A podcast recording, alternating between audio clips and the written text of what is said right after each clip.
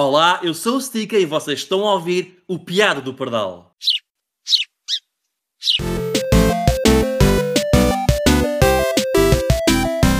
Olá, o meu nome é João Pardal e este é o Piado do Pardal. Aqui trata cultura pop por tu. Sejam então bem-vindos a mais um podcast e desta vez trago-vos uma conversa com Gonçalo Tordo, que é mais conhecido como Stika. Tem um canal de YouTube com este nome e é centrado nas mais diversas histórias de retro gaming, e não só. Falámos sobre o seu canal, a origem do seu persona, partilhámos memórias de outros tempos que envolvem o aluguer de videojogos, fiquei a saber mais pormenores sobre a sua experiência na indústria dos videojogos e também do seu encontro em Portugal com um outro youtuber internacional, o Top Hat Gaming Man. Vamos então ouvir. Espero que gostem.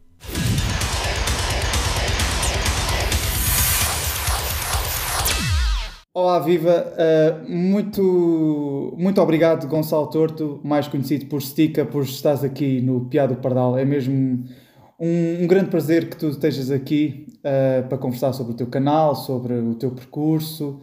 Uh, e antes de começarmos oficialmente com a nossa conversa, quero que tu faças uma pequena apresentação às pessoas que podem não te conhecer. quem é que é o Stika? Quem é que é o Gonçalo Torto? Bem, antes de mais, muito obrigado por me convidar, estou, estou mesmo feliz por estar aqui. Uh, quem é o Stick? Quem é o Gonçalo Tordo? Bem, um, o Stick é um canal de YouTube que eu criei, chamado Stickers Retro Corner. É um canal dedicado a, a retro gaming, que é totalmente, totalmente em inglês. Eu faço reviews de jogos, faço mini documentários, faço entrevistas.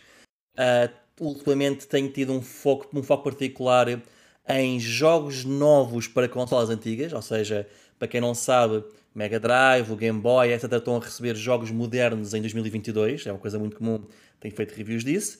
Também tenho falado muito da nossa história de retro gaming, a nossa Portugal mesmo, tenho, tenho, uhum. uh, tenho comunicado uh, as, as idiosincrasias da história de retro gaming portuguesa para o resto do mundo e, e felizmente eles têm sido bem recebidos. E como falo português, também aproveito e falo muitas idiosincrasias da história de retro gaming do Brasil uh, para, para os estrangeiros, que também têm sido muito bem recebidos esses vídeos. De uma forma geral, eu acho que posso dizer que é, eu gosto de falar tudo, tudo o que desperta o meu interesse e tudo o que for mais ou menos obscuro, porque se um tópico for já muito explorado ou já muito gasto, eu admito, não, não, não gosto muito de, de, de falar sobre isso. Ok, muito bem. Uh, e, e eu vou-te fazer uma pergunta muito simples, uh, mas eu acho que Pá, pelo menos eu estive a fazer pesquisa e nunca percebi muito bem. Uhum. Uh, de onde é que veio o nome Stika? ok. Eu sei, já expliquei isso uma vez ou outra, mas acho que não há nenhum lugar assim que esteja, que esteja mesmo fechado ou fixado. Pronto, okay. É para ficar aqui mesmo imortalizado. Sim. Um, ok, o que se passa era, eu sou pessoa alta, eu meço 1,91m e eu já a era sério? alto na escola, sim, sou bastante alto, já era alto na escola. E o pessoal chamava-me Estica. Uh, quando, ah. começámos, quando começámos a usar os MSN Messengers e a mandar mensagem SMS, o pessoal começou a escrever Stika, S-T-I-K-A. Uh, e isso, e depois, quando mais tarde comecei a escrever em fóruns de gaming, não sei o que, eu usava esse nome. Quando criei o nome no YouTube, a palavra Stika estava ocupada por uma empresa de autocolantes. Então eu troquei o I por um e assim ficou o Stika. E quando, quando fui criar o meu canal, porque, porque era, era a minha conta pessoal do YouTube, quando criei o canal, simplesmente peguei na conta que já tinha e, e apenas acrescentei retro corner à frente e pronto, ficou assim. Eu, eu, por acaso, a, a coisa que eu lembrei-me foi exatamente aquilo que tu disseste. Eu pensava que era qualquer coisa relacionada com autocolantes. Eu pensei, será que, não, não. Será, que o, será que o Gonçalo tem algum apelido estranho no meio do nome dele? E por isso é que foi estica. Fogo, mas 1,91m, fogo, és uma grande bizarra, sim, é eu vejo sempre nos, te, nos teus As vídeos. As pessoas ficam sempre. Nos, nunca, nos vídeos não parece por causa das estantes que estão atrás, mas a verdade é que as estantes são maiores do que eu. As estantes têm 2 metros e tal. Elas são gigantes. olha, olha, muito engraçado. Nunca pensei, nunca pensei. Uh, muito bem. Uh, era isso que estavas a dizer, uh, falando sobre as estantes que tu tens e de, do teu interesse sobre os jogos antigos. eu gostava de perguntar como é que começou esse teu interesse por jogos antigos, por, por jogos, por videojogos em geral. Consegues traçar assim o teu percurso uh, enquanto jogador, enquanto gamer? Sim, sim, sim. Um, eu, eu, eu, de facto, o meu interesse por gaming começou mesmo muito cedo. Uh, o meu pai, quando, era, quando éramos vivos, o meu pai comprou-me, comprou para mim e para o meu irmão uma Family Game. Para quem não sabe, isso é uma NES bootleg pirata que tinha 42 jogos lá embutidos e eu apaixonei-me completamente por aquilo. Tinha, tinha, honestamente, os jogos que lá tinham eram jogos muito de lançamento e do, e do início da Famicom no Japão. Era o, era uhum. o Super Mario Brothers, era o Mario Brothers original, era assim jogos mais desconhecidos. Um, tinha, tinha o, o, o, Joust e o Balloon Fight, o Excite Bike, assim os jogos iniciais da NES, mas eu adorava aquilo. Ao pé da minha casa havia uma papelaria em que se podia alugar jogos para, para as, as NES piratas, peças, peças, aqueles cartuchos piratas de NES que havia em Portugal, por 100 escudos ao dia. E eu ia lá tanta vez experimentar vários jogos. Um, para além disso, meu pai tem também um, um computador de trabalho, um IBM 386, na altura em que é tudo em MS-DOS e Windows 3.1, não sei o quê, portanto também cresci muito com PC Gaming. Portanto, eu comecei a jogar muito cedo. Um, a, geração 16 bits pulei um pouco, jogava em casa de amigos, mas os meus pais não, na, na, na mentalidade deles, já tinha uma consola, não precisava de outra, portanto, 16 bits não joguei, só depois mais, já estava em casa de amigos, e só depois mais tarde é que passei para, para a PS1. Um, isso foi como, como entrei em gaming, mas sempre fui completamente vidrado em gaming. Era um miúdo, passava horas, horas sempre a jogar ou no PC ou na Family Games. Meus pais uh, faziam os possíveis para me tirar dali. Um, retro gaming. Eu, eu, sempre gostei, eu nunca deixei de gostar de jogos, nunca deixei de gostar de jogos antigos, mesmo que eu tinha a PS1, a PS2, uh, ah, gostava de, de, de uh, sacar emuladores, ia jogar Sim em emuladores Mega Drive e Super Nintendo, o que seja. Um, Sim. Mas depois, quando estava na faculdade, um, aconteceram duas coisas. A primeira é que eu comprei uma PSP e eu uh, coloquei mods nela. Comprei um, um, cartão de memória de 8 GB, na altura era imenso, hoje ainda não é nada, Sim. e enchi aquilo de emuladores, mas tudo e mais alguma coisa. Era Master Systems, e NES, e Mega Drive, e Super Nintendo, e eu passava hoje dias na faculdade a jogar aquilo. E a outra questão é que quando eu estava na faculdade foi também ali já foi também o início do Angry Video Game Nerd, daquele, daquela explosão de youtubers de retro gaming, não sei o quê, e eu via tudo, eu via Angry Video Game Nerd, via o Spoonie Experiment, via, via o Benzai, que era um youtuber francês, via imensos. E eu adorava aquilo e estava num dia muito fazer ser youtuber e fazer o mesmo que eles. Só que eu não sabia editar vídeos, nunca tinha experiência em fazer vídeos, fiz uma experiência ou duas muito antigas de let's plays e não sei o que, que não correu muito bem, uh, e depois abandonei. E fiquei feliz só por ver os canais que gostava. O que Sim. se passa é que hum, quando vês muito YouTube, agora se calhar já não tanto, mas quando vês muito YouTube, uh, uh, eventualmente percebes que hum, a história é sempre a mesma. É sempre a história de gaming da América, do Reino Unido e do Japão. É sempre, ah, o crash dos videojogos, ah, enterraram ETs na, numa, numa landfill. Ah, a SEGA não vendeu bem no Japão. Ah, no Reino Unido não sei o quê. E é sempre, é, é sempre as mesmas três histórias, sempre em certo. repetição e em repetição. Às vezes espalhando assim um bocadinho uh, boatos ou ideias que não estão muito corretas. Porque durante muito tempo muita gente pensava que o crash dos videojogos era mundial. Não foi. Foi só nos Estados Unidos e no Canadá, Sim. por exemplo. Um, e eu sentia que havia muitas consolas que eu gostava que simplesmente não eram faladas, era como se não existissem. Vídeos de Master System, isso não existia no YouTube, basicamente ninguém falava sobre isso. Vídeos da PC Engine, ninguém falava sobre isso. Qualquer comparação de Mega Drive e Super Nintendo era sempre. Ah, sim, a Mega Drive era boa, mas a Super Nintendo era muito melhor. Não havia comparação. Era, era, parecia que toda a gente dizia a mesma coisa. E eu, eu, honestamente, fiquei um bocadinho farto e pensei: pá, que se lixa é desta. O canal pode não ter sucesso nenhum, pode não dar em nada, não quero saber. Vou fazer o meu canal vou falar sobre a Master System, vou, vou, falar bem da Mega Drive, vou dizer o que eu penso, que eu prefiro a Mega Drive à Super Nintendo, vou falar da história de Portugal, história do Brasil, não interessa, vou, vou falar de coisas incomuns, porque há tanta coisa tão interessante e que esta gente não toca. E eu percebo, ok, se calhar não falas a língua e algumas coisas é mais complicadas, eu percebo. Mas mesmo as coisas em que eles podem falar a língua, muitas vezes não, não tocavam e faziam-me tanta confusão. Sinto que agora já não é tão mal, vejo outros youtubers grandes que têm uh, perspectivas diferentes, mesmo youtubers americanos, youtubers uh, britânicos e que seja, mas quando eu comecei, eu senti que estava, estava um bocadinho saturado com sempre o mesmo tipo de, de, de histórias ou conteúdos a serem contados no, no, YouTube. E tu começaste uh, por volta de 2016, não estou em erro, não foi? Sim, foi em 2016 que lancei o primeiro vídeo, isso mesmo. Honestamente, sim. não recomendo ninguém a ver os meus vídeos dos primeiros 2 ou 3 anos, porque são horríveis, nem eu os consigo ver, mas sim. Certo. Um, é engraçado tu, uma coisa que tu referiste uh, no início da tua intervenção, a dizer que tu alugavas jogos da Family Game. Eu não fazia uhum. ideia que isso acontecia. Eu, no meu caso, não sei muito bem a tua idade, uh, tens que 30 e quê? 35 anos. 30, ok, então eu tenho, mais, eu tenho menos 5 anos que tu. Ok. Eu, eu, sou do tempo em que eu, a minha experiência, de, eu claro que ia ao videoclub para alugar eh, VHS, uhum. mas com experiência de videojogos, a minha única experiência foi uh, no Blockbuster uh, alugar jogos de Dreamcast. Foi ah, minha única já foi mais tarde. Eu Muito tive... mais tarde. eu quando tive a Family Game, a Mega Drive e estavam, estavam no, no auge, aquela guerra. Sim. Um, mas para ficar claro, aquilo era só uma papelaria, aquilo vendia revistas e jornais e depois tinha lá tipo uma, uma estante cheia de, de, de, jogos Family Game e que, olha, sem escudos ao dia, está bem, vou alugar. Uau, isto é, não fazia ideia que isso, que isso acontecia. Mas foi mas, ótimo, uh... jogos que não teria já de altura, na, na, na, na, de outra forma, naquele tempo.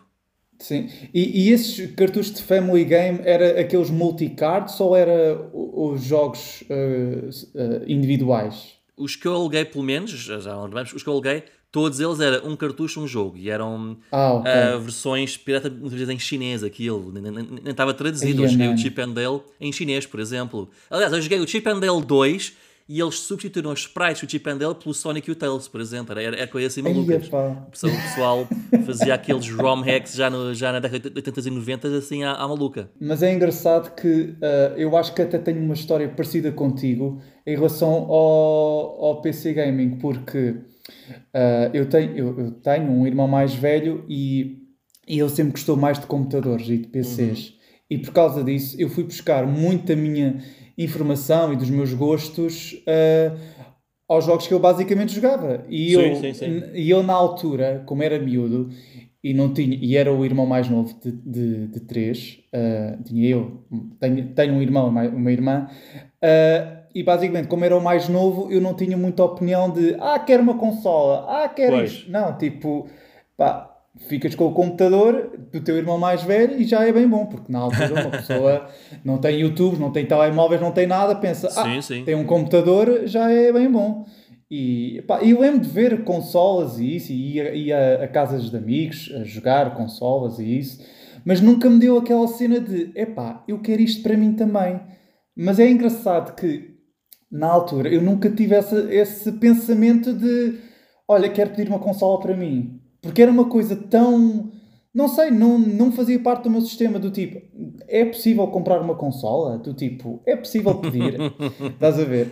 Mas eu sim, mesmo sim. assim, mas eu mesmo assim era muito feliz porque o meu irmão tinha, uh, tinha bastantes jogos e isso, e depois eu tinha amigos que uh, iam de vez em quando arranjavam os jogos e eu depois uh, ficava tipo na cadeirinha ao lado a ver o que é que ele jogava e isso, tipo, via eu a jogar Mortal Kombat e depois quando eras fatalities eu tapava-me os olhos e depois tipo às vezes tinha sessões de, de parar o jogo e dizer João, olha uh, isto, isto está a haver muita violência agora temos de fazer aqui uma pausa para ver se tu ainda continuas são e, e com uma mente sã a sério, Opa. isto é verídico. A sério, eu... isto é, é, o, é, o, é o modo parenting do, do, do, do dos jogos e, do, e dos menus, mas em impressão real. Eu fui corrompido tão depressa, porque eu, eu ia às cassetes VHS que os meus pais escondiam do Exterminador e do Robocop e não sei o quê, e eu via sem eles saberem. Portanto, era eu miúdo já estava a ver a ultraviolência do Robocop, que não sei se te lembras, aquele filme é extremamente violento. Sim, Portanto, sim, eu fui corrompido mesmo muito cedo. Não, mas eu, mas eu mesmo assim, eu depois jogava Mortal Kombat sozinho e depois ia, e na altura era um Mortal Kombat Trilogy, e depois aquilo ah, okay. tinha um, um modo uh, em que podias ver as fatalities todas. Sim, Epá, sim. E eu depois via aquilo e ficava do tipo, ai meu Deus, se o meu irmão descobre que eu estou a ouvir isto. Porque aquilo era, era bem agressivo, porque aquilo basicamente era, era uma compilação do YouTube antes de haver YouTube sequer. Porque É aquilo, era, aquilo era, muito, era uma descarga de adrenalina de, de ver aquela violência toda em, pou- em poucos minutos. Isto É para uma criança de 7, 8, 7, 8 anos. Vai aí. Ah, e, e, e às vezes ficava tipo até mesmo nervoso, do tipo, Ei, pá, eu estou a ver isto, meu Deus, eu não, eu não devia estar a ver isto. Ah, muito bom. eu, lá acaso. tu bem. ah, Não, mas é, é uma daquelas memórias engraçadas, é, é mesmo. Ah, Estranhamente, a violência do Mortal Kombat, mas no meu caso já era o 2, na, na Mega Drive, para Nintendo, Sim. cheguei a casa de amigos, nunca me não, me não me deixava assim, porque eu via aquilo, curtia bué, mas era tão cartunesco que eu não conseguia levar aquilo a sério, porque fazias uma fatality e de repente saltavam, por exemplo, quatro tíbias e, e sete, sete Sim, caveiras é e não sei é o quê. Era tão exagerado que para mim aquilo não, registrava como violência sequer. Era, Epá, era- era- mas para mim na era altura cartoon. era, tipo certo, mas também ah, ah, pá, mas para o momento de uma criança epá, Sim, sim, sim, era, percebo. é ver tipo aquele sangue todo a sair, epá, claro que hoje Sim, em sim. dia, claro que hoje em dia os Mortal Kombat mais modernos, ah, epá, eu, é, eu aí sou, sou da ideia contra que nenhuma criança ah, de 7, 8, 9 anos ah, deva jogar Mortal Kombat dos modernos, Pois. porque aquilo já, já é tão realista, já é tão fotorrealista que Uhum. Pá, eu enquanto adulto e quando já trintão, até a mim faz-me confusão. e se calhar é sinal que já estou a ficar velho, mas pronto, mas isso é outra conversa. Mas, ah, não, mas tipo, na, epá, o do Mortal Kombat dos antigos, epá, hoje em dia vês aquilo tipo, ah, isto é, apesar de ter aqueles ah, ah, gráficos, ah, ai, agora está-me a fa- falhar Ah, o nome. sim, daqueles aqueles gráficos Eu- de, hum, fotorrealistas, como é que eles Sim, chamavam? fotorrealistas, hum, agora está-me a falhar o nome, mas pronto, agora, agora vão dizer, é, é aquele nome, é pá, grandes naves, não se lembram nada daquilo, é pá, Um, é o, não é digital- sprite digital- é digitalizados. Digitized é isso, Yeah. digitalizado, é isso mesmo. Ah, afinal já não vamos ter comentários. Ah, e portanto, hum, e, e como, era, eh, como, é- como havia esses gráficos digitalizados, e na altura era tipo o mais aproximado possível sobre, ah, sobre a realidade. Mas, Uhum. mas mesmo assim, eh, pá, hoje em dia, tipo os Mortal Kombat modernos, pá, não, não recomendo nenhuma criança jogar aquilo, porque é mesmo. É muito agressivo e, epá, e, e acho que afeta mesmo psicologicamente uma, uma, uma criança, porque epá, hoje em dia hum, hoje em dia estar a jogar os antigos, eh, agora já conseguimos fazer o distanciamento temporal, porque como os gráficos também evoluíram mu- muito, epá, uma pessoa vê aquilo e vê, ah, isto é realmente demasiado over the top. Mas, ah, não, mas, ah, mas aquilo depois tinha O cenas... meu problema é que eu já vi miúdos, e, e não fui eu que dei, mas já vi miúdos a receberem ah, GTA V para, para o Natal, uh, comprando Natal, tipo. Mas Sim. miúdos pai com menos de 10 anos, eu olho para aquilo e fico, ok, ah, ok, Sim. bom parenting. Eu, olha, para tu teres, por estares a falar de GTA, opá, uma- eu lembro de uma história, man, quando, quando na altura que saiu o GTA San Andreas ah, para PC, ah, porque já tinha saído há alguns meses, ah, alguns meses ou um ano, já nem sei, a versão PS2, que já tinha jogado. E, mas só que eu na altura, como ainda era mais virado para o PC, queria a versão PC do San Andreas. Pá, Ah, e eu lembro, ok. e, e eu lembro perfeitamente, e eu, e eu hoje em dia tenho os GTAs todos que ainda tenho, da altura, e o San Andreas, eu lembro perfeitamente de ir a uma loja nas Amoreiras, que era a Dentinho, ir Ah, comprar sim, esse sim. jogo. Ia, ia, comprar, ia comprar esse jogo. Pois eu fui lá, nem sei o quê, ah, quero comprar o, o San Andreas. É pá, devia ter pai de, eh, deixa ver, 12, 13 anos ou 14. Aham. Epá, e eu lembro-me de ir à caixa e o, e o, e o, ao- o funcionário não, não vendeu o jogo. Do tipo, A sério? Não. A sério, eu fiquei. Não, este, este jogo não, não é para a tua idade. Eu fiquei. Desculpe. Ah, Ah, muito bom. Fiquei, Bem. fiquei do tipo. ahm, não, então mas, então, mas isto é um jogo de maiores de 18 anos. Que idade é que tu tens? Não tens 18 anos. E eu fiquei tipo. ah, ah, ah, ah, Bem, se calhar. e, eu- eu, e eu, eu assim, ah é? Eu já te, já te tramo. O que é que, eu- o que, é que, eu, o que é que eu, como é que eu consegui contornar essa situação? Pedinchei ao meu irmão para ir às Amoreiras comprar o jogo. Eu, eu, E comprou! eu acho piada, não sei se é porque sou da margem sul, ou era da margem sul, agora moro em Lisboa, mas eu nunca me aconteceu isso. Nunca me, Ah, eu, podia, eu podia uma loja e pedir qualquer jogo, ah, uma criança, quer saber, toma lá aqui o jogo, vá. Que, que, Eles querem que, és- vender, ponto. o que é que tu queres? Que é que tu queres? És o miúdo de 13 anos a pedir GTA 3. Toma lá o GTA 3. Não, não queremos saber. Toma lá isto. Ah, quer, queres o jogo mais violento e mais sexy que há? Quem tens quando? 12 anos? Toma lá o jogo, pá. Está aqui, dá-me o dinheiro. Juro que era assim no meu tempo. Muito bom. Epá, mas, mas isso foi pá, a única vez em que um funcionário da loja me pediu-me para. Epá, eu acho que ele, eu, não sei, eu não, não deve ter ido com a minha cara. Eu disse, epá, este Ok. puto, não, não, não, não vou vender este jogo. Do tipo, armado em, em justiceiro da moralidade, estás a ver? Eu assim, ah é? E eu lembro perfeitamente de, de ter pedinchado ao meu irmão para ir às Amoreiras de propósito. Eu até lhe dei o dinheiro, tipo, epá, leva este dinheiro e compra. Epá, é que eu nem estou a pedir para comprar. É- Eu tenho aqui o dinheiro à parte, epá, e compra isso, faz favor. Muito bom. E, muito e- e bom. comprou, e pronto, e depois, hoje em dia ainda tenho ali o jogo guardado. Ah, não, mas foi a única vez, epá, foi a única vez. Eu até fiquei do tipo, isto não está a acontecer. Tipo, ah, eu quero comprar um jogo e este gajo não me deixa. Epá, mas eu que é que- Mas era, era puto de 13, 14 anos, o que é que eu ia fazer? Epá, era menor de idade, não, não podia fazer caixa. Quer dizer, também sabia que não ia comprar um jogo que não era bem para a minha idade, mas pronto, olha, ia tentar. Mas depois fiquei tipo, tão, tão ah, bloqueado, tipo, não, não posso ter o jogo? Como assim? Do tipo, fiquei mesmo, epá, sem palavras mesmo. Bom, hum, mas voltando à conversa do, do teu canal e isso, hum, pá, hum, eu, o que eu acho piada no, no teu, ah, no, no teu canal, no teu canal de YouTube, é que vais buscar ah, muito, ah, como tu disseste, conteúdos de, de histórias fora desse circuito de, ah, da, da- da- das empresas, de- da história do- dos Estados Unidos ou do, ou do Reino Unido, estás a ver? Tu vais buscar as histórias muito particulares de mercados que, ah, de- que tiveram na- a sua relevância, mas só que não são tão explorados na- historicamente em, em YouTube. e outras- Exatamente.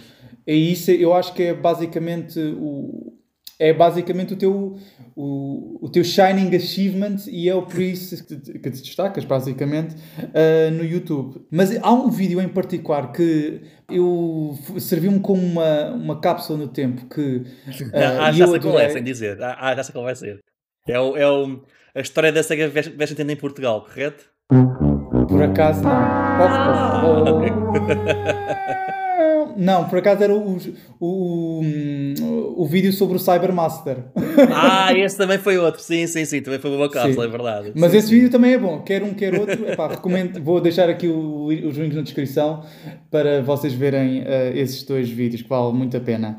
Ahm, mas esse do Cybermaster, epá, era um daqueles vídeos que tu fizeste, era da- das memórias que já estavam tão enterradas que eu lembro de ver aquilo e eu tipo já não me lembrava daquilo, mas depois vi esse teu mini documentário, eu fiquei do tipo, epá, eu lembro-me disto, mas porquê que eu não me lembrei disto antes? Tipo, é que eu, eu, eu lembro de ficar especado a olhar para aquilo. Porquê? Porque, porque via, eu, eu, nem, eu até estava-me a borrifar para, para as competições, mas porquê que eu adorava aquilo? Porque estava a ver hum, jogos de Sega Saturn e de Mega Drive, que para mim Sim, na sim, altura sim. era. Sim, sim. Epá, era o YouTube antes do YouTube. Pronto. Exatamente, porque- era ver os jogos a, a correrem. porque a Exatamente. minha realidade, como disse há bocado, era só PC gaming, estás a perceber? Uhum. E, e se- depois sempre que via consolas de outras marcas, epá, era sempre em casas de amigos, era em festas de aniversário. Pá, e, e eu lembro-me de. E também era o do- do- no Templo dos Jogos também. Que eu, para mim, eu ficava ali especado, tipo, Ei, este jogo deve ser incrível. Sabe para quê? Sega Saturn. Eu, epá, mas eu não tenho isso. eu não tenho isso. Depois saía PC, um jogo de RTS, eu fiquei, epá, está bem, isto o meu irmão deve gostar, mas não acho grande piada.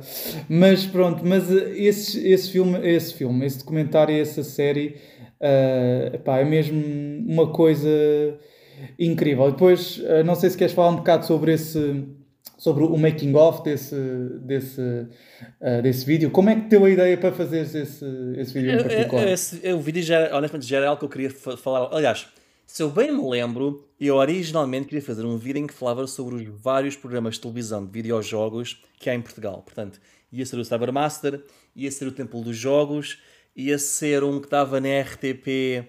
Ah, faltar o nome, acho que era o último nível, acho que era esse o nome, não, não lembro agora como é que se chamava.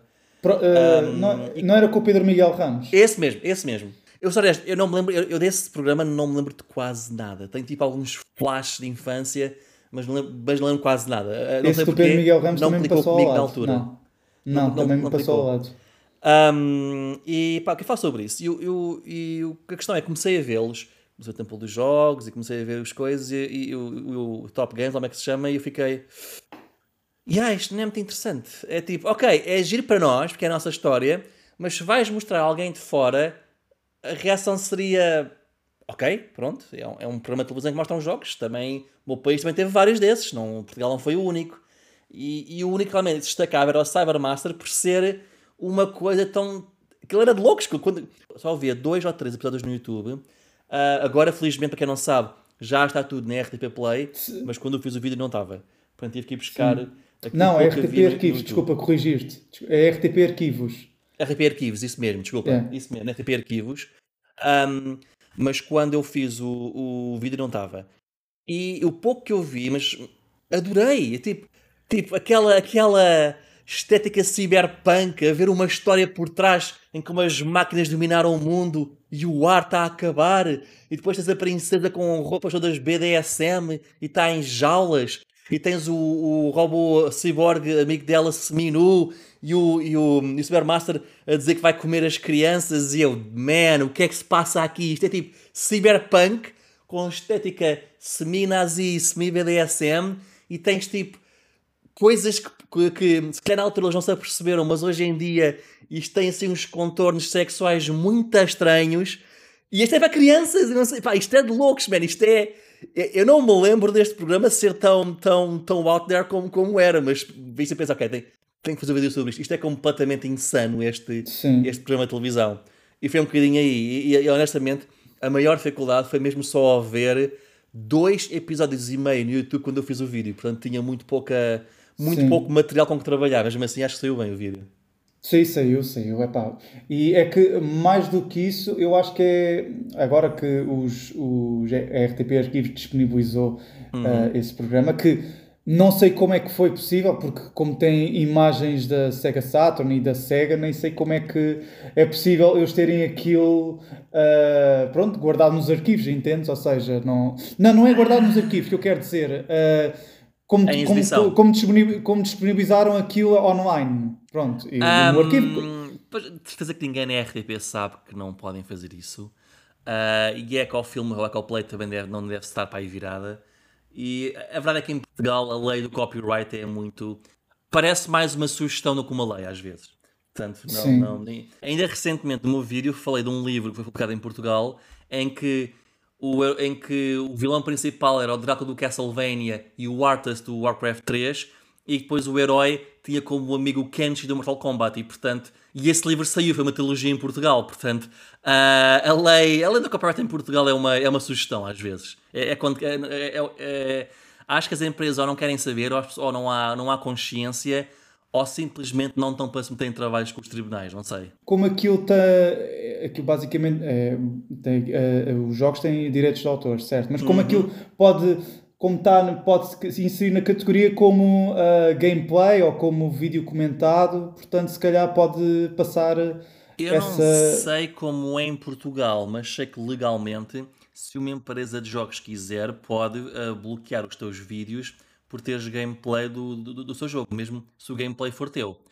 Teoricamente, eles são donos de qualquer imagem do, do, do jogo em que haja alguma em que haja dinheiro por trás, neste caso dinheiro do YouTube. Portanto, um, sei que isso pode acontecer, já aconteceu. Há uns anos atrás a SEGA mandou retirar tudo o que fosse vídeo do Shining Force 3 porque queriam que o seu próximo jogo do- da, da saga Shining tivesse mais, mais relevância no YouTube, por exemplo. A sério, uau, não fazia ideia. foi, foi para aí há 10 anos atrás que aconteceu, mas sim, isso aconteceu ah, e qual- que eu saiba qualquer. Aliás, a verdade é que nós temos muita liberdade, mas nós não sabemos das regras que nós quebramos, porque até, por exemplo, imagina que és um artista e que fazes fan art no, no DeviantArt, por exemplo, e eu paguei-te 50 euros para fazeres uma fan art do Street Fighter.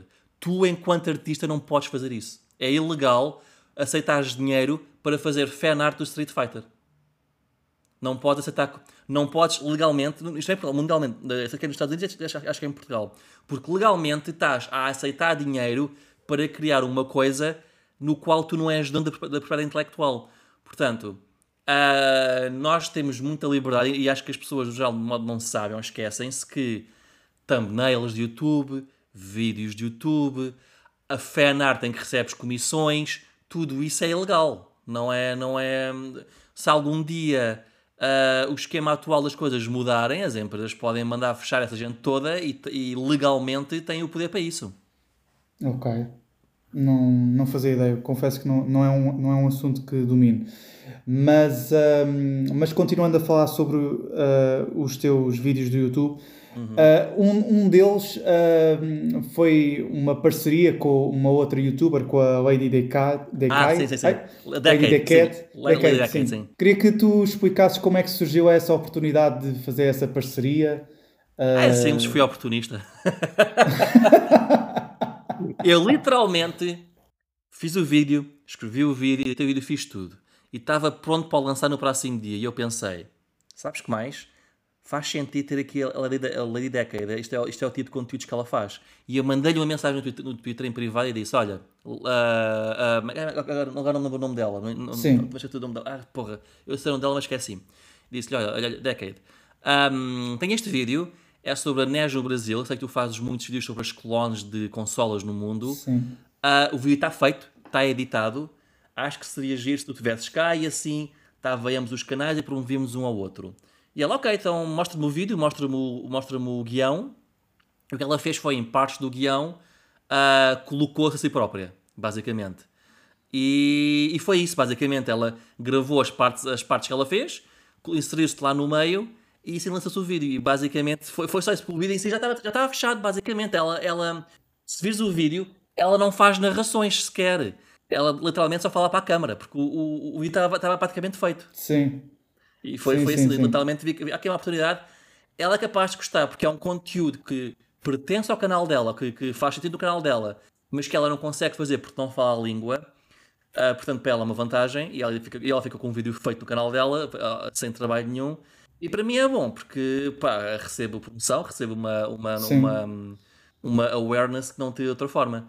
Sim, e um, e um alcance também. também e também ajuda que, que ela é casada com o Top Hat Gaming Man e eu já tenho muita familiaridade com o Top Hat Gaming Man, já somos amigos há, long, há, long, há muito tempo Sim. e portanto também ela, ela já sabia que, pronto, que eu sou de confiança, já sabia, já conhecia tipo de conteúdos, portanto isso também ajuda muito. E, e é engraçado estares a falar disso porque uh, tu estiveste pessoalmente com eles em Portugal, não foi? Conta lá só com ele, porque ele por acaso, ah, uh, ele? Okay. ela não foi a Portugal, foi só ele Basicamente, o irmão dele estava a pensar em mudar-se a Portugal, não sabia muito bem, mais propriamente para a Ericeira, que o irmão dele é surfer, e, hum, pá, e fizeram, em vez de fazer a mudança, pensaram, ah, vamos passar uma semana ou duas em Portugal, vamos a Lisboa, vamos a Óbidos, vamos a Ericeira, que se lixe.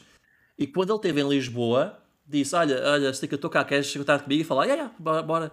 Fui ter com ele, comemos francesinha, falámos oh. de jogos, conheci a mãe dele, conheci o irmão, gente Uau. muito simpática, os três, todos eles muito simpáticos.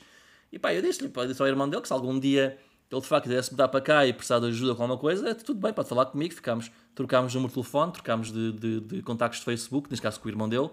Uh, e, e, pronto, e, e eu tempo passei com, com o Top Ad Gamer em si. Foi basicamente a falar de jogos, e falar de canais, e falar de vídeos, não sei o quê.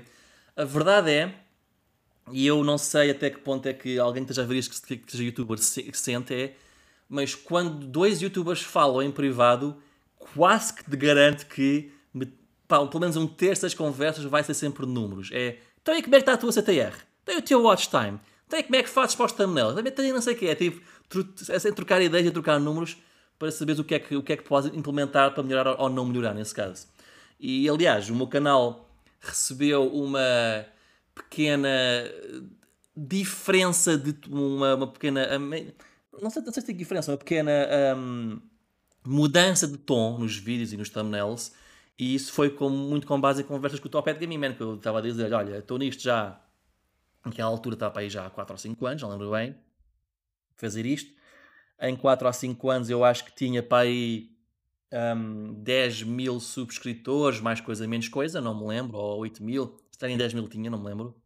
Um, e me disse: olha, tu gostas dos meus vídeos, que eu sei que gostas. Estou nisto há não sei quanto tempo e pá, parece que cada mês é muito difícil crescer. Eu estou-me aqui a esforçar. é, tu, tu, já tens 100 mil, o que, o, que é que, o que é que eu tenho que mudar? E ele literalmente disse-me, pá, olha, os teus vídeos, na opinião, tão bons, acho que podiam ser só um bocadinho mais energéticos, mas o, o problema não é o conteúdo. Tens é, que, tens é que agarrar a pessoa logo com os, com os títulos e com os thumbnails. E basicamente houve uma altura em que os meus vídeos lancei para aí 4 ou 5 seguidos em que foi quase ele que me disse os títulos e os thumbnails não fui eu que os fiz, mas sempre assim a trocar coisas com eles. E ainda hoje, sempre que ele lança um vídeo, ou sempre que ele lança um vídeo, estamos a trocar ideias de títulos, que é para o meu canal, que é para o dele, ou ideias de thumbnails, que é para o meu canal, que é para o dele. Portanto, tem piada que ele ainda recentemente lançou um vídeo uh, de um jogo de luta, que não foi o Street Fighter, o Street Fighter, mas foi um a seguir também, assim, um jogo de, de luta assim meio picante, com gráficos digitalizados, e ele manda-me o thumbnail e eu disse, olha, está bom, mas eu mudava isto. E o gajo mudou e é o thumbnail que ele usou neste momento. Portanto, é, é, nós neste momento estamos nesse nível de confiança, por exemplo. Sim. Isso é muito interessante partilhar isso e obrigado por uh, estás aqui não a partilhar é, Não é o único. Se disseres, por exemplo, Wrestling with Gaming, Genovi ou Historic Nerd, também eu falo com ele todos e nós temos um grupo em que estamos sempre a falar e, e entre outros também há outros pessoal, outro pessoal que não fala tanto, mas também fala, às vezes até com pessoal que não é de gaming. Por exemplo, um youtuber do qual já falei muito sobre número e estamos sempre, estamos sempre a trocar de ideias. E ele já me chegou a fazer dois thumbnails diferentes para o meu canal uh, ad hoc, nem sequer lhe pedi, ele é que voluntariou. É um canal de animes e é um dos maiores canais de animes do mundo. Ele tem, já nem sei, 300 mil seguidores ou 400 mil seguidores. Nós, sim, publicamente, sim, sim, nem, nem, falamos muito, mas por DMs no Twitter falamos muitas vezes. E, e, ele é fã do meu canal e eu sou fã do canal dele. Portanto, a verdade é que quando, quando tens um canal e cresces e não sei o quê eventualmente atrás outros youtubers que gostam do teu canal, mas depois também querem saber o que é que podem aprender contigo e o que é que tu podes aprender com eles. Há muita mutualidade no meio disto tudo. Uhum. É, é, muito interessante, de facto, muito interessante mesmo. E obrigado por estares a partilhar eh, estes behind the scenes uh, do teu canal e, e, de outros. Neste momento já superaste os 20 mil uh, uh, subscritores uhum. no YouTube, que tendo em conta tendo em conta o panorama português e, e tendo em conta também uh, o, uh, pronto, tendo em conta o nicho que é o YouTube de retro gaming, na minha opinião, é só um, Uh, são, valor, uh, são subscritores, são, são valores muito interessantes mesmo e, uhum. e nota-se bastante o trabalho porque fazes mesmo vídeos uh, bem pesquisados, com, com conteúdo e com, e com, e, e com o teu humor e com a tua personalidade lá dentro. que balanço é que tu fazes do, do, do teu canal? Que acho que já tem para aí uns 6 anos, pelo menos desde Sim, já tem 6 anos neste momento. Um, os primeiros anos são sempre os mais difíceis. No primeiro ano fiz 300 seguidores, por exemplo. No segundo Sim. fiz 1200. No terceiro fiz 1800. Este ano estou a fazer quase 10 mil, só este ano, por exemplo. Quase 10 Uau. mil seguidores novos. Portanto, isto é sempre exponencial. O que eu posso dizer para qualquer youtuber, eu já disse isto a vários youtubers portugueses e infelizmente eu sinto que nunca sou ouvido quando digo, já, já já aconteceu mesmo a dizer isto a, a um canal de YouTube português, dizer, olha, eu acho eu, isto é o que tu precisas para ter sucesso no YouTube. E a resposta que eu levei foi, ah, mas a tua, a tua realidade é muito diferente da minha. E eu fiquei, pá, ok, mas eu também já fui pequeno, também já fui mais, já tive, já tive o teu também, por exemplo, mesmo que tu, mesmo que tu, eu percebo. É, é, quando só para Portugal é mais difícil, é.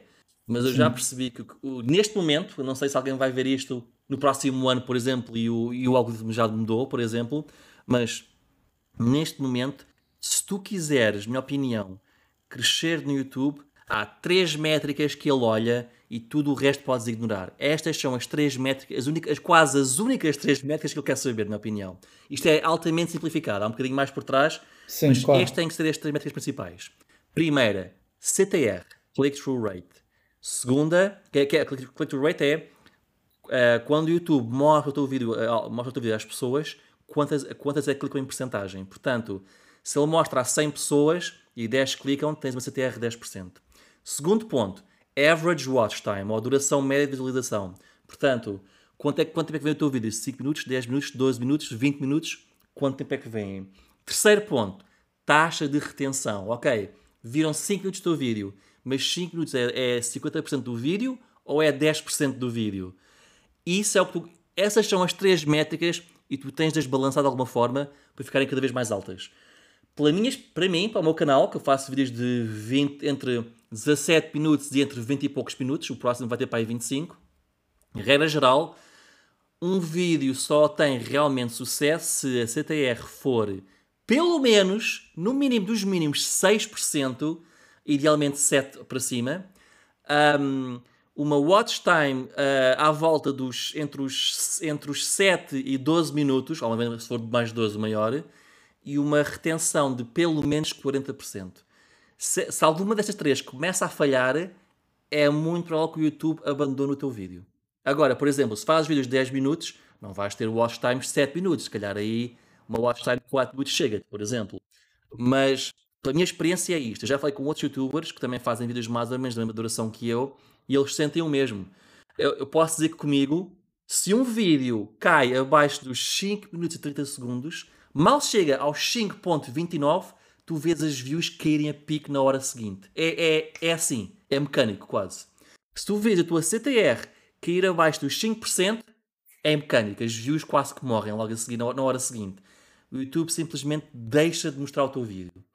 Agora, é, como eu disse, é possível que mude consoante os, o, outras coisas contam. O histórico do do teu, canal também conta. Se tens um histórico de vídeos com poucas views, o YouTube é muito mais reticente em mostrar, mostrar vídeos novos por, a, a, pessoas novas, por exemplo.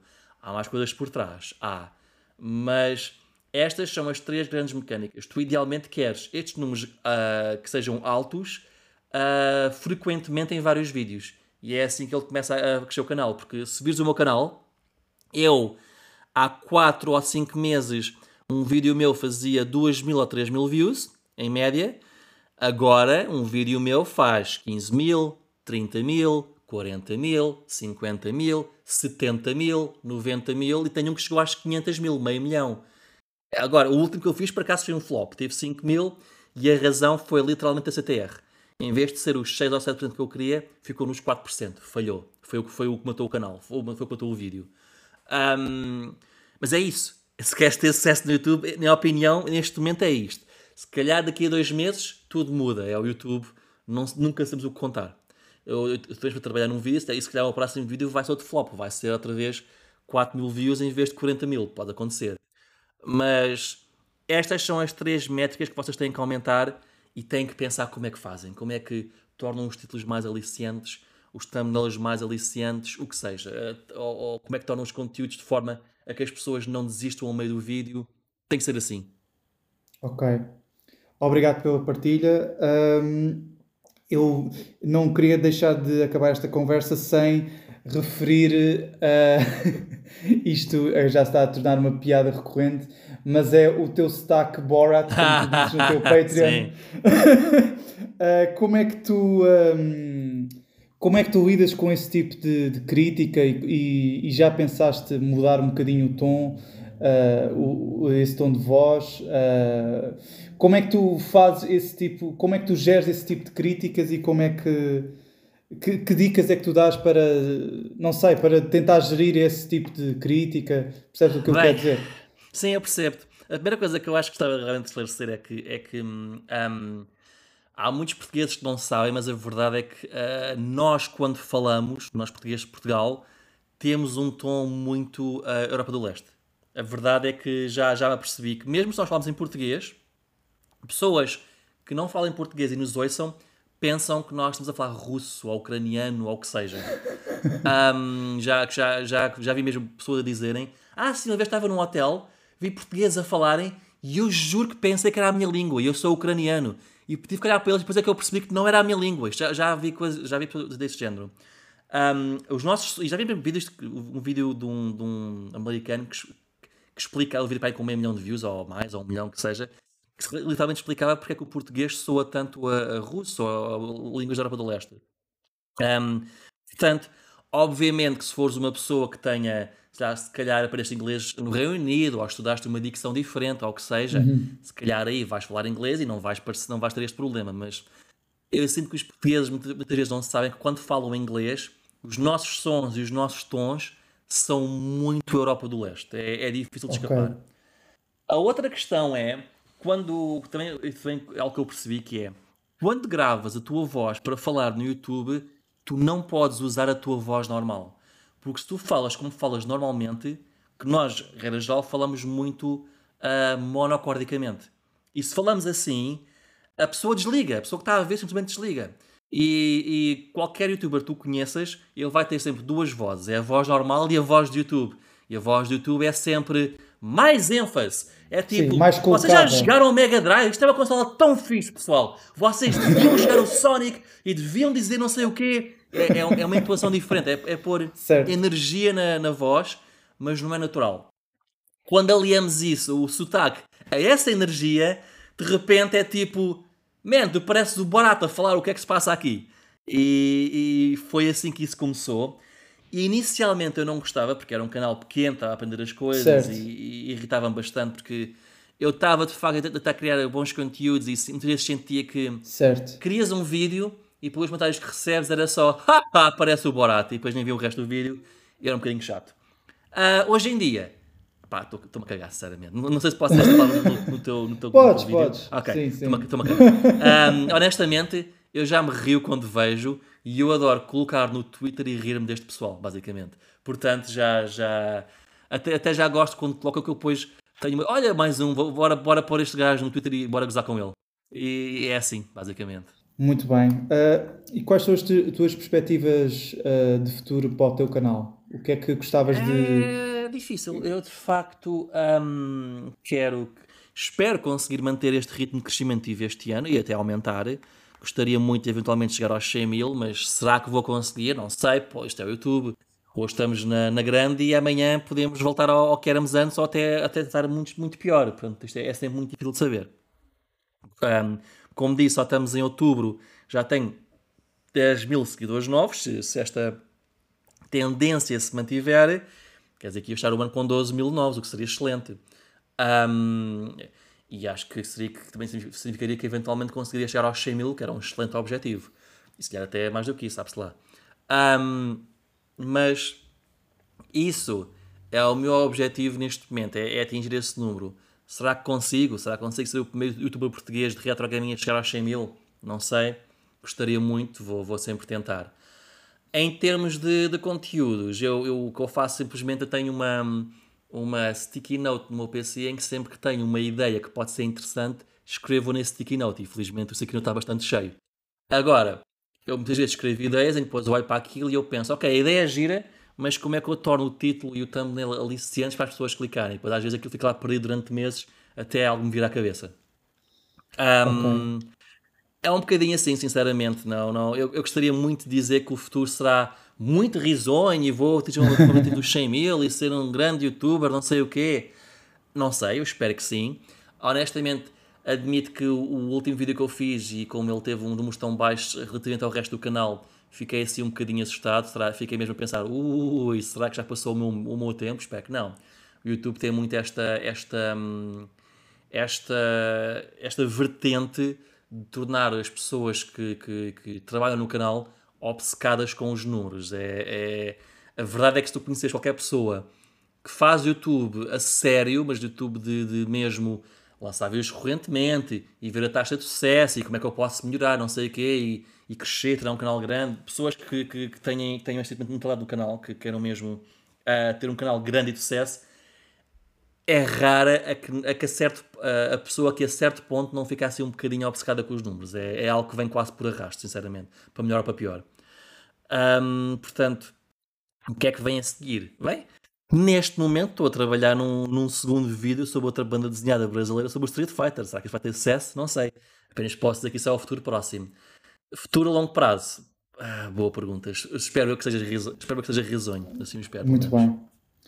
Um, agora falando de outra coisa sem ser do teu canal, uh, uhum. sei que tu tiveste uma, uma passagem curta pela hum, indústria dos videojogos. Ah, sim, sim. Um, queres falar um bocadinho sobre como é que foi essa experiência? Yeah, pode ser, isso foi, foi, isso foi o meu primeiro emprego, basicamente até. Literalmente era um miúdo uh, que tinha acabado de sair da faculdade, estava no Steam a jogar e conheci a pessoa que viria a ser a minha chefe. E foi basicamente isso. Estava a jogar, não sei o quê. Yeah, foi, literalmente foi assim. Um, a falar não sei o quê, ela, trabalhava, ela fazia marketing para um, para um, um estúdio de, de, de videojogos indie, que era a Phoenix uh, Online Games, que infelizmente uhum. o site existe, os jogos estão na Steam, mas o estúdio está basicamente morto, já não, já não, já não faz nada, já não produz nada de novo. Um, e ela diz: Ah, gosto da tua energia, tens tipo uma, uma energia fixe, não sei o quê. Porquê é que vais trabalhar comigo? Vens estagiar para aqui, uh, trabalhas remotamente, nós pagamos-te uh, e pá, ganhas experiência e depois logo decides se queres fazer isto ou não. E trabalhar, trabalhei lá durante 3 anos a fazer. O título oficial era Social Media Associate, portanto, era gerir as redes sociais, mas também envolvia marketing. Um, e trabalhei durante 3 anos, gostei muito lá de trabalhar. Eventualmente, como eu disse, o estúdio começou a ter dificuldades, tiveram que reduzir pessoal, fui uma das pessoas que foi mandada embora, mas honestamente ainda bem que o fizeram, porque hum, depois de trabalhar 3 anos nesta indústria, eu percebi e conhecer pessoas, porque a questão é, não, não, não foi só trabalhar, conheci muita gente que trabalhava na indústria. Um, conheci developers, marketeers, indie, profissional AAA, pessoal que, que, que, em que aquela pessoa era, era o seu estúdio e pessoal que trabalhava para a Ubisoft e para a EA Conheci tipo, muita gente assim, estranhamente toda internacional. Não, não, em português não conheci ninguém. Ninguém, literalmente. É Ainda sério? hoje acho piada. Aliás, mesmo, mesmo hoje, enquanto youtuber, eu praticamente tenho zero contacto com youtubers portugueses. Tenho pai, conheço pai dois ou três e não passa disso. Não. E, e o contacto que tenho é muito limitado. Eu falo com eles uma vez a cada seis meses, se for preciso, e é porque calhou. Ainda bem que, que, que fui despedido daquela empresa, porque eu, eu dei trabalhar lá, gostei muito, mas percebi que a indústria dos videojogos um, é muito glorificada em que e, e, é esperado que trabalhes muito e que recebas pouco e nem sequer me refiro só ao, àquele estúdio que sim, trabalhava bastante e não recebia assim muito mas eu percebi que era geral. Era geral, era geral para toda a gente quer fosse EA, Ubisoft, o que seja ou, ou mesmo Indie eu acho que aquilo não é vida sinceramente e portanto saí Uh, e portanto okay. mandaram embora e também não, não, não fiz grandes esforços em, em manter na indústria. Fui trabalhar para, para empresas mais normais. certo. E, e, trabalhaste eh, nessa empresa em que anos, mais ou menos? Eu acho que foi entre 2012 e 2015, se não estou em erro. O jogo mais famoso que eles fizeram foi o remake do Gabriel Knight, da, da Sierra Studio. Sim. Um, Sim. Foi o jogo mais famoso deles, acho eu. Que não foi assim muito bem recebido, mas pá, olha, whatever. Não sei se conheces Gabriel Knight, aquele jogo de aventura point and click mas não sei se conheces o original. Ou conheces o Gabriel uh, original. Sim, é um, sim é nunca é... joguei, mas, mas conheço o jogo. Sim, o original joguei, mas... é dos meus jogos point and click favoritos, por acaso. Por acaso foi a trabalhar no remake disso. Um, foi, é, ainda, é um dos teus jogos preferidos? E, mas uh, era é já é antes? Do, não, é dos meus point and click favoritos.